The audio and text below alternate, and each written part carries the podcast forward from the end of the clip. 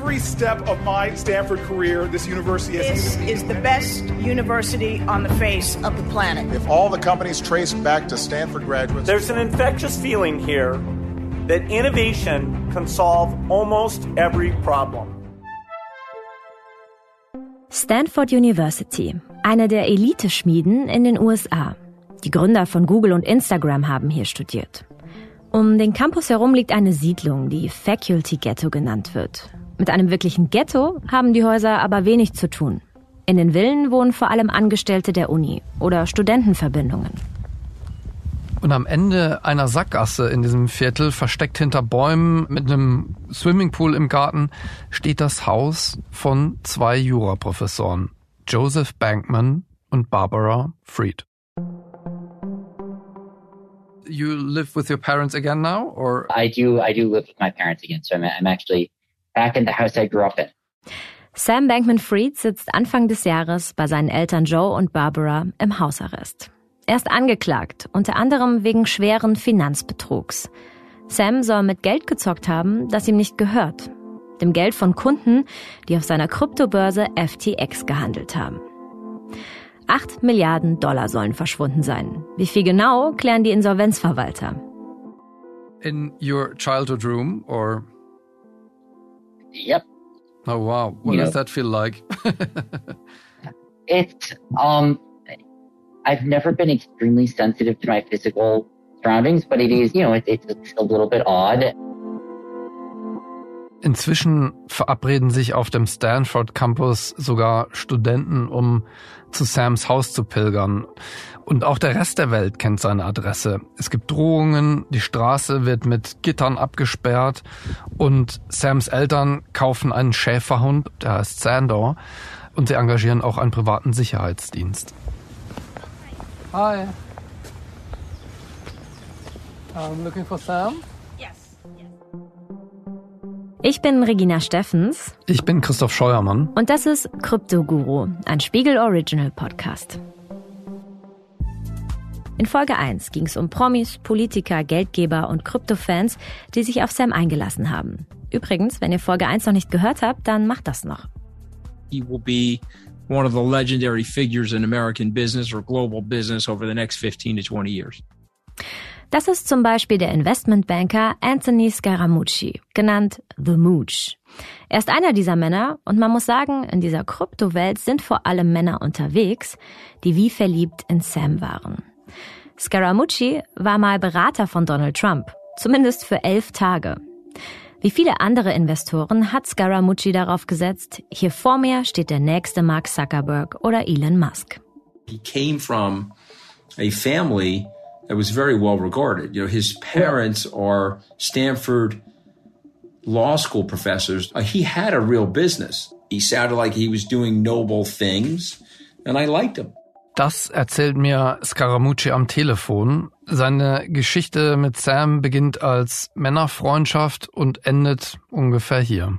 This is Anthony Scaramucci and I've got a mind-blowing story to tell you about Sam Bankman-Fried and FTX. Seit dem Crash von FTX kündigt Scaramucci immer wieder nebulöse Enthüllungen über Sam an. Und genau das ist die Stimmung, die wir in der Recherche immer wieder spüren. Menschen, die Sam mal nah waren, wollen sich distanzieren oder haben plötzlich schon immer gewusst, dass etwas nicht stimmte mit FTX und mit Sam. In dieser Folge wollen wir herausfinden, wie der Geniekult um Sam funktioniert hat. Und dabei spielt seine Herkunft eine entscheidende Rolle. Folge 2 im Elite-Ghetto. Would it be possible to, to schedule uh, an in-person interview with you, Sam? I think so, and you are welcome to stop by my, my house. Sounds good. Im April bin ich nach Kalifornien geflogen, in die Bay Area um San Francisco rum. Da wusste ich noch nicht, dass sich das Zeitfenster, in dem ich mich mit Sam treffen kann, sehr schnell wieder schließen wird. It's just a house in the backyard, so I am allowed to see sunlight, but um, but not allowed to, to go anywhere. Nach seiner Festnahme auf den Bahamas ist Sam wieder in Palo Alto. Seitdem hat er das Haus nicht verlassen, außer für Anhörungen vor dem Richter. Sam trägt eine Fußfessel, er ist im Hausarrest. Er darf ein Handy ohne Internet benutzen und einen Laptop mit einigen Websites, die aber der Richter vorher freigeben muss. I'm Christoph uh, with uh, Der Spiegel. Okay. Hi. Okay. Uh, I'm gonna check you in. Besucher dürfen keine elektronischen Geräte ins Haus mitbringen und die Security sucht jeden, auch mich, mit einem Metalldetektor ab. Uh, C-H-R-I. S-T-O-P. Ich muss mein Telefon und meinen Laptop am Eingang abgeben. Von dem Gespräch mit Sam und seinen Eltern darf ich nichts aufzeichnen. Okay. All right. Let me go get the. Super, I'll wait here. Yeah. Ja, super. Okay. Warum lädt Sam den Spiegel zu sich nach Hause ein? Warum redet er vor dem Prozess mit uns? Und warum lassen seine Eltern das eigentlich zu? Christoph, die Frage muss ich kurz an dich geben, weil du vor Ort warst. Also ich glaube, wenn es nach Sam ginge, äh, würde der am liebsten acht Milliarden Menschen auf der Welt seine Geschichte und seine Version von diesem Crash erzählen. Mir äh, hat er erzählt, dass er gerade dabei ist, alles aufzuschreiben auf tausend Seiten. Und das überrascht eigentlich schon ziemlich, weil ihm Bücher eher egal sind. In einem Interview hat er mal gesagt, I think if you wrote a book, you fucked up. It should have been a six-paragraph blog post. Aber auf jeden Fall spürt man in dieser Familie die Nervosität, diese Anspannung vor dem Prozess. Barbara, die Mutter, hat mir gesagt, dass äh, es sich anfühlt, als wäre sie in einem Roman von Kafka aufgewacht. Und die Eltern sehen sich schon fast als Opfer. Breaking news. We are getting breaking news in the case against disgraced crypto founders. Tonight, disgraced crypto entrepreneur Sam Bankman Fried released from federal custody wearing an ankle monitor. Bankman Fried's going to have to live with his parents in that house on the West Coast by tomorrow. Damit Sam aus dem Knast auf den Bahamas freikommt, haben Joe und Barbara eine Kaution unterzeichnet. Eine Kaution von 250 Millionen Dollar. Aber es taucht auch noch ein anderer Name im Zusammenhang mit der Kaution auf. Andreas Pepke. Als ich wusste, dass sie an dem Abend ankommen, habe ich versucht, da Blumen zur Tür zu bringen. Und es war absolut unmöglich. Also ich, ich kam nicht zu dem Haus hin. Pepke stammt ursprünglich aus Karlsruhe. Inzwischen unterrichtet er Informatik an der Uni in Stanford. Dort freundet er sich auch mit Sams Eltern an. Und jetzt bürgt Pepke für ihren Sohn 200.000 Dollar. Das ist ein kleiner Teil der Kaution von 250 Millionen. Die werden von ihm abgesichert. Wir sind das einzige Medium, mit dem Pepke spricht, seit sein Name öffentlich geworden ist. Ich kenne halt die Familie, ganz besonders natürlich Joe und Barbara und wusste, wie psychologisch essentiell es war für sie, dass der Sam nicht im Gefängnis sitzt für wer weiß, wie lange es dauert, bis der Prozess nun wirklich kommt. Und ich war auch überzeugt, dass der Sam äh, mich da nicht verraten wird, dass es einfach nicht in seiner Natur liegt, jemanden anderen so in fürchterliche Schwierigkeiten zu bringen.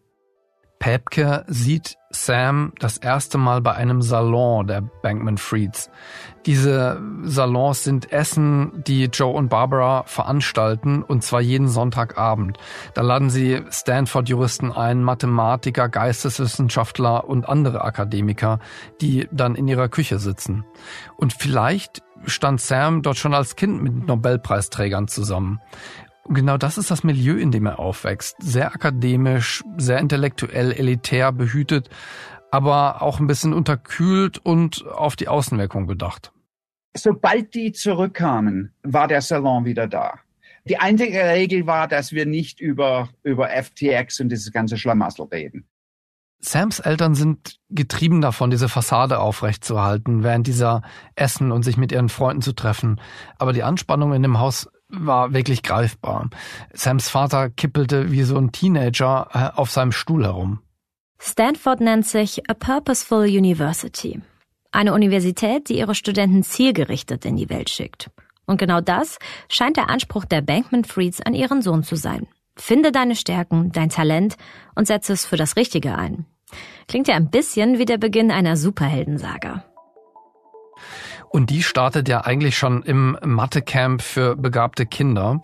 In der Schule soll sich Sam zu Tode gelangweilt haben und genau deshalb schicken seine Eltern ihn auch im Sommer für fünf Wochen ins Mathecamp. In diesem Camp lernt Sam Puzzle Hans kennen. Stellt euch das wie eine Art Schnitzeljagd vor, nur dass es darum geht, Logikrätsel zu lösen, die in einem großen Meta-Rätsel zusammenlaufen. Sam gründet dann den Puzzle Hunt Club. Über den heißt es später, das sei eine besonders nerdige Gruppe an einer schon, naja, sehr nerdigen Schule gewesen. You know, one thing worth noting is I didn't have any idea what I was going to do with my life until I was, you know, about 22 or something like that. Sams Noten sind sehr gut. Nach der Highschool macht er einen Abschluss in Physik am MIT, dem Massachusetts Institute of Technology. Das ist wie Stanford für Mathe und Tech eine Top-Adresse. Also Christoph, Sam ist jung, privilegiert, gebildet, aber in diesem Podcast haben wir gerade gehört, Sam habe mit 22 keine Ahnung gehabt, wohin mit sich. Nimmst du ihm das ab?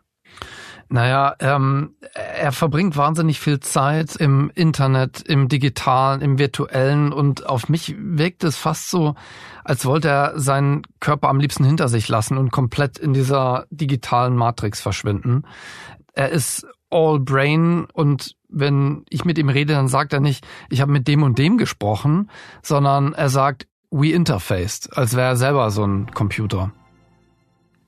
Die meiste Zeit seines Lebens verbringt Sam schon immer vor allem virtuell. Mit Games wie StarCraft, League of Legends und dem Fantasy-Kartenspiel Magic the Gathering. Yeah, I think in general people are pretty risk averse. Uh, Sam is definitely on the high end of risk tolerance, and I think kind of always has been. You know, even if we're playing a game like you know playing Hearts or something, he's more likely to shoot the moon or something like that. You know. Das ist Matt Nass. Der kennt Sam, seit er 13 Jahre alt ist. Und beim Kartenspiel mit Sam beobachtet Matt etwas, das entscheidend ist für alles, was später passieren wird. Sam scheint weniger Angst vor Risiko zu haben als andere. Und vielleicht ist das seine Art Superpower.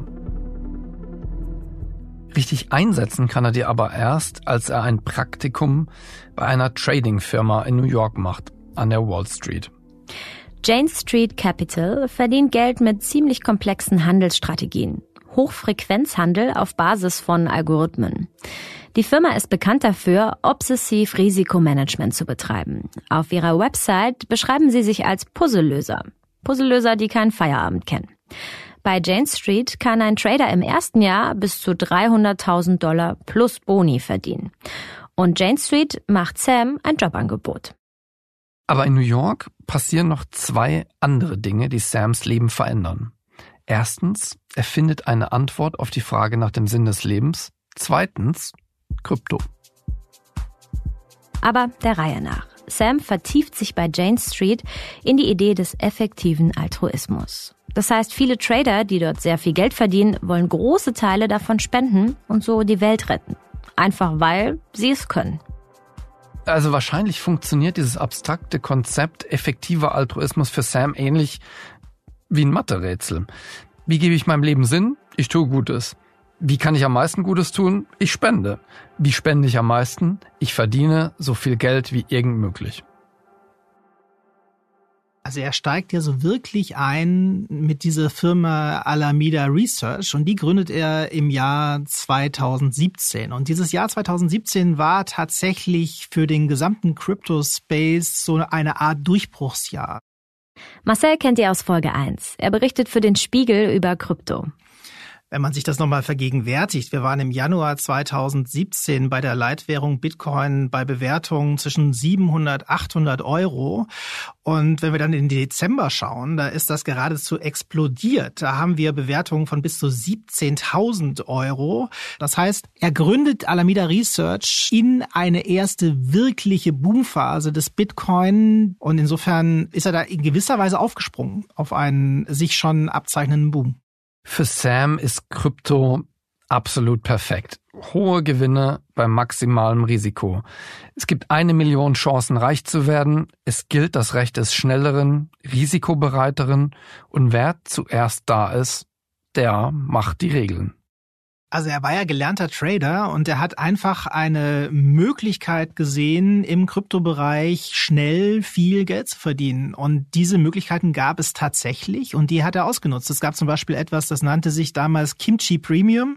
Das war eine unterschiedliche Bewertung des Bitcoin an asiatischen Handelsplätzen gegenüber Handelsplätzen zum Beispiel in den USA. Und dieser Bewertungsunterschied war zum Teil recht groß, nämlich mehrere tausend Euro für denselben Bitcoin. Und äh, Sam dachte sich zurecht, damit könnte man sehr, sehr leicht Geld verdienen, indem man äh, billig Bitcoin an den heimischen Handelsplätzen kauft und sie zum teureren, zur viel höheren Bewertung in Asien wieder verkauft. Es war dann praktisch nicht so leicht, das zu organisieren, wegen der ganzen Regulierungen drumherum und Geldwäscheverdacht und ähnliches, wenn man das in großem Stil macht. Aber er hat es geschafft und hat tatsächlich eben diesen Profit für eine ganze Weile eingestrichen und damit viele Millionen US-Dollar verdient. 2017 hat Sam also erst Alameda gegründet und dann 2019 FTX. Zwei Firmen, die eine für Krypto-Trading, die andere als Krypto-Plattform, auf der man Bitcoin und andere digitalen Währungen kaufen kann. Das Headquarter verlegt Sam erst von Kalifornien nach Hongkong, dann auf die Bahamas. Also immer dahin, wo möglichst wenige Regeln ihn einschränken. Jeden Tag werden Trades über FTX abgewickelt, im Volumen von hunderten Millionen Dollar. Beide Firmen wachsen schnell, extrem schnell. Aber den engsten Kreis um sich hält Sam klein. Und einer Person vertraut er so sehr, dass er sie später zur Chefin von Alameda macht. Bei der Trading-Firma in New York passiert nämlich noch was. Sam lernt eine Frau kennen. Also von einer Freundin oder auch einem, einem intimen Freund war nie die Rede. Also äh, wir haben alle, die die Familie kennen, eigentlich immer gemeint, dass er fast asexuell ist. Das spielte irgendwie gar keine Rolle. Er hatte dann scheint schließlich und endlich irgendwann mal die Freundin, die Carolyn, ähm, wie immer sie heißt, von Alameda äh, Research. Caroline Allison ist heute 28 Jahre alt. Caroline und Sam kennen sich von Jane Street. Später sagt sie, es habe sie eingeschüchtert, wie klug Sam war. There are a lot of people who are like very smart but aren't good at necessarily the very like messy world of trading, especially crypto trading. Genau wie Sam ist Caroline Professorenkind. Ihre Eltern unterrichten Wirtschaft am MIT, der Uni, an der Sam studiert hat. Und Caroline hat in Stanford studiert, wo Sams Eltern wiederum unterrichten. In der Grundschule soll sie ihrem Vater zum Geburtstag eine Analyse der Stofftierpreise vom Spielzeugladen Toys R Us geschenkt haben. My name's Caroline, and this is the library at the Mariah L. Baldwin School. And today we're going to be talking about scary stories. Das ist Caroline in einem Video ihrer Schule. Kinderbrille, kurze Locken. Sie sieht aus wie eine achtjährige Professorin. Caroline gilt als hochbegabt in Mathe, liebt Bücher und ist fanatischer Harry Potter-Fan. Für alle, die das auch sind, Caroline gehört zum Haus Ravenclaw. Sie ist also klug, strebsam und loyal. When I read a scary story and I start feeling scared and I can't get to sleep or something like that, I always try, just try to think about something else. Like think about something really happy. Uh, mostly, I think young people tend to be too risk averse, or like young, kind of high earning, highly educated people tend to be too risk averse. Beide, Caroline und Sam, sind Grenzgänger in Sachen Risiko. Und sie führen eine On-and-Off-Beziehung miteinander. Also Andreas Pepke sagt, äh, es gibt wenige Menschen in Sams Leben, die ihm wirklich nahe kommen oder nah sind. Auch bei unserem Gespräch habe ich den Eindruck, dass man Sam so gegenüber sitzen kann, aber in Wirklichkeit ist er eine Million Kilometer weit entfernt. Aber trotzdem gibt es ein paar Leute, die es in seinen Inner Circle im Penthouse auf den Bahamas geschafft haben. Und das sind Gary Wang, Mitbegründer und Chief Technology Officer von FTX. Sam kennt ihn aus dem Mathe-Camp und vom MIT. Gary hat als Programmierer bei Google gearbeitet. Er gilt als ein brillanter Coder. Nishad Singh, Chefentwickler von FTX, ein Highschool-Freund von Sams Bruder. Nishad hat einen Abschluss in Informatik mit Auszeichnung, und zwar von der Elite-Uni in Berkeley. Vor FTX war er bei Facebook und im Firmenchat nennen sie ihn den King of Kindness. Und Caroline Allison, die Chefin von Alameda Research, einzige Frau im inneren Führungszirkel und die, die mit Abstand am schlechtesten bezahlt wird. Laut den Gerichtsunterlagen gehen insgesamt 246 Millionen Dollar an Gary, 587 Millionen an Nishat Unvorstellbare 3,2 Milliarden an Sam und an Caroline 6 Millionen Dollar. Insgesamt sind sie zu neunt im Hauptquartier auf den Bahamas und angeblich alle in Beziehung miteinander. Also zumindest auf ihrem Blog feiert Caroline das Konzept von Polyamorie. Und im April 2021 twittert Caroline, es gibt nichts Besseres als den regelmäßigen Konsum von Amphetaminen. Da merkt man erstmal, wie dumm normale menschliche Erfahrungen eigentlich sind. Ihr erinnert euch bestimmt, was Joe Rogan in unserer ersten Folge gesagt hat. Living outside the norms of society, just fucking each other on amphetamines and making billions of dollars. Mit diesen Gerüchten wird Sam auch von der New York Times kurz nach dem Crash von FTX konfrontiert. It's funny hearing this. I, I had my first sip of alcohol after my 21st birthday. And I think I, I have maybe half a glass of, uh, of alcohol a year, roughly speaking. Uh, there were no wild parties here. When we had parties, we'd play board games and, you know, 20% of people would have three quarters of a beer each or something like that. Um, and, you know, the rest of us would, would not drink anything. I see, you know, any legal drug use uh, around me, you know, at the office, at, at these parties, like, and, and, and, and when I say parties I mean, like, you know, having people over for dinner is what that meant. Having people over for dinner. In den Gerichtsakten steht, dass Sam in neun Monaten 15,4 Millionen Dollar für Luxushotels und Unterkünfte auf den Bahamas ausgibt. Mitarbeiter im Albany Resort vergleichen die FTX-WG mit dem Partyhaus einer Studentenverbindung. Eine Gang of Kids, die nebenbei ein Milliardenunternehmen managt. Also eine Ex-Mitarbeiterin auf den Bahamas von FTX hat uns erzählt, dass die FTX-Leute die meiste Zeit in T-Shirts mit Firmenlogo durch diese Luxusanlage gelaufen sind. Vor allem, weil keiner Zeit und Lust hatte, Wäsche zu waschen. Und nachts werden sie auch dabei gesehen, wie sie betrunken mit Golfkarts über die Anlage fahren. Den Zugangscode zur sechsten Etage des Penthauses hätten alle gehabt. Das erzählt uns ein ehemaliger Angestellter. Freitags gibt's dort Afterwork-Drinks. Wer keinen Alkohol mag, so wie Sam, kann mit ihm Backhouse-Chess spielen. Das ist Schach überkreuzt auf zwei Brettern. Alle bei FTX können sich jederzeit Essen auf Firmenkosten liefern lassen. Für fast eine Million Dollar soll FTX bei Six Stars Catering bestellt haben. Seine eigene Kreditkarte, erzählt uns der Ex-Mitarbeiter, hätte er auf den Bahamas nie benutzt. Sams eigener Lifestyle wirkt aber weiter ziemlich bescheiden. Er ernährt sich vegan, trägt T-Shirt und Shorts und fährt einen Toyota Corolla. Basically, I mean, vegan, so it's, you know, basically a veggie burger and stir-fried vegetables would be uh, a pretty typical meal. Fassen wir zusammen. Der Führungszirkel von FTX besteht aus Menschen wie Sam und Caroline, Mathe-Genies von den besten Universitäten der Vereinigten Staaten. Keiner von ihnen hat jemals in einer Welt mit echtem Risiko gelebt. Das sagt uns auch der ehemalige Mitarbeiter. Privilegierte Kids, die nichts zu verlieren und alles zu gewinnen haben. Ihr einziges Ziel sei es gewesen, Gewinne weiter zu maximieren. Und diese Elitegruppe baut jetzt auf den Bahamas ein Krypto-Imperium auf, angeblich, um mit ihren Milliarden die Welt zu retten. Welcher Investor kann da schon Nein sagen? Because Sam, as, as I'd later learned, Sam really believed that VCs were idiots. Hassib ist einer von diesen Idioten im Silicon Valley. VCs oder Venture Capital Firmen sind da für den Raketenantrieb zuständig. Sie pumpen Millionen in vielversprechende Ideen. Sie entscheiden, ob eine Firma aufsteigt oder abschmiert. Hassib ist Gründer von Dragonfly Capital, einem Fonds, der in Kryptoprojekte investiert. Und Hassib ist bei einem Pitch von Sam dabei. Sam kind of fit the mold. He was exactly the person that they wanted to be the global magnate for crypto. That felt like a story that they were wanted to be true. Es geht da um eine Finanzierungsrunde für FTX und man muss sich dieses Meeting im Silicon Valley ungefähr so vorstellen.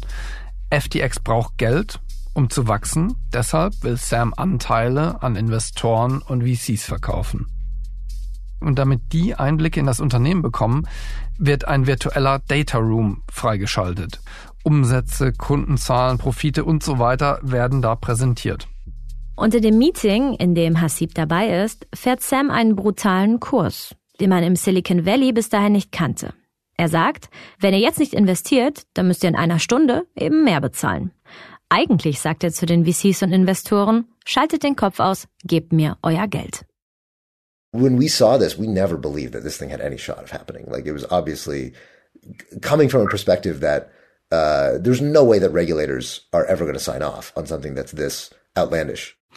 Sams sehr selbstbewusstes Auftreten passt für Hasib aber nicht zu den Zahlen und Fakten im Pitch, den er sieht. Heute wissen wir, die Zahlen waren sehr wahrscheinlich frisiert. Aber Sams Story klingt einfach zu gut. Viele der großen Investoren verlieben sich. And so I think for a lot of Western investors, I, I think people maybe wanted it to be true. There was this component of, hey, look, you know, Sequoia and BlackRock, they're never going to invest in Binance. They're never going to invest in like these kind of shady Chinese, blah, blah, blah. Um, but they will invest into Sam. You know, uh, an MIT educated, you know, Stanford parents, like American entrepreneurial startup-y nerd who's going to end up becoming the dominant player. Hasib investiert nicht und ist jetzt einer von denen, die sagen können, I told you so, ich wusste, da stimmt was nicht. Mit The Chinese spielt Hasib auf Binance an. Das ist der große Konkurrent von FTX und auch der persönliche Rivale von Sam. CZ, der Chef von Binance, wird bei dem Crash von FTX noch eine große Rolle spielen. But the story clearly resonated. And I think that's what Sam was ultimately very good at, is figuring out what is the story that people want to hear and telling them that story. Und genau diese Story höre ich mir bei meinem Besuch an dem Nachmittag Ende April in Sams Haus auch an. Das sind vier Stunden voller ausweichender Erklärung, voller Widersprüche, voller Ausschweifungen auch. Und Sam schiebt dabei auch immer wieder diesen Akkudeckel seines Mobiltelefons auf und zu, auf und zu. Das klickert und klackt und es wird auch immer lauter und Sam wird je länger wir reden auch immer unruhiger. Irgendwann kochen seine Eltern für uns Abendessen. Es gibt Rosenkohl, Bohnen, Kartoffeln, Brot und Lachs. Am Tisch wird über alles geredet, über Deutschland, ähm, den Ukraine-Krieg, Donald Trump, Joe Biden, den Wahlkampf, über alles Mögliche, aber eben nicht darüber, warum Sam, ihr Sohn, mit einer Fußfessel am Tisch sitzt. Mein Eindruck nach diesem Besuch ist vor allem, Sam ist es sehr wichtig, was andere über ihn denken. Er selbst hält sich für unschuldig, das auch wenig Reue zu spüren. Nur am Telefon sagt er einmal sinngemäß, ich habe irgendwie die Bodenhaftung hier verloren. In retrospect, I wish I had done more. Um, in retrospect, there are ways in which I, frankly, I became less grounded. Und im Fernsehinterview bei Good Morning America sagt er, You know, honestly, if I look back on myself, I think I got a little cocky, maybe more than a little bit. Um, Zweieinhalb Monate nach Christophs Besuch bei Sam erscheinen plötzlich private Texte von Caroline Ellison in der New York Times. Es sind Google-Dokumente, die Caroline wie ein Tagebuch benutzt hat. Die Einträge sind voller Selbstzweifel. Sie sei ziemlich unglücklich gewesen, überfordert mit ihrem Job und hätte jeden Tag gar nicht abwarten können, endlich nach Hause zu gehen. Über Sam schreibt sie, sie sei in seiner Anwesenheit immer leiser und unsicherer geworden, während um sie herum alle davon schwärmen, wie großartig er ist.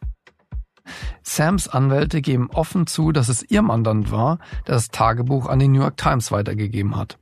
Und das kommt ihm ziemlich teuer zu stehen. Das Gericht wirft ihm nämlich vor, damit eine Kronzeugin zu beeinflussen. Vom Hausarrest in Kalifornien muss Sam in Untersuchungshaft nach New York. Ab jetzt sind für uns keine Besuche mehr möglich. Nur seine Eltern und seine Anwälte dürfen zu ihm. Der Guru der neuen Kryptowelt sitzt wieder in Haft. Viele in Krypto sind ja auch mehr oder weniger anonym und man weiß sehr wenig über ihren Hintergrund. Und da war Sam halt komplett anders. Man wusste, wer er ist, wo er herkommt, wo seine Eltern sind. Jemand, der auch was zu verlieren hat und nicht jemand, der jetzt quasi nach dem letzten Strohhalm sucht, um Erfolg zu haben, sondern jemand, der auch problemlos in der Wall Street weiter ähm, Karriere hätte machen können. Das ist Patrick Grun. Er war bei FTX fürs Europageschäft zuständig und lebt heute auf einer Ranch in Oregon. Grohn ist Jurist und Unternehmer und stammt aus der Nähe von Hannover. Er kam erst im Frühjahr 2022 zu FTX, wenige Monate vor dem Crash. Grun hatte Sam seine Schweizer Tech-Firma für mehr als 300 Millionen Dollar verkauft. Diese Firma hatte eine Banklizenz. Damit konnte FTX in Europa mit Kryptowährungen handeln und vor allem mit Derivaten. Das ist wichtig, dazu kommen wir später noch. Der Deal war, Grun bleibt als Berater dabei. Er kommt also wegen des Geldes, klar, aber vor allem kommt er wegen Sam.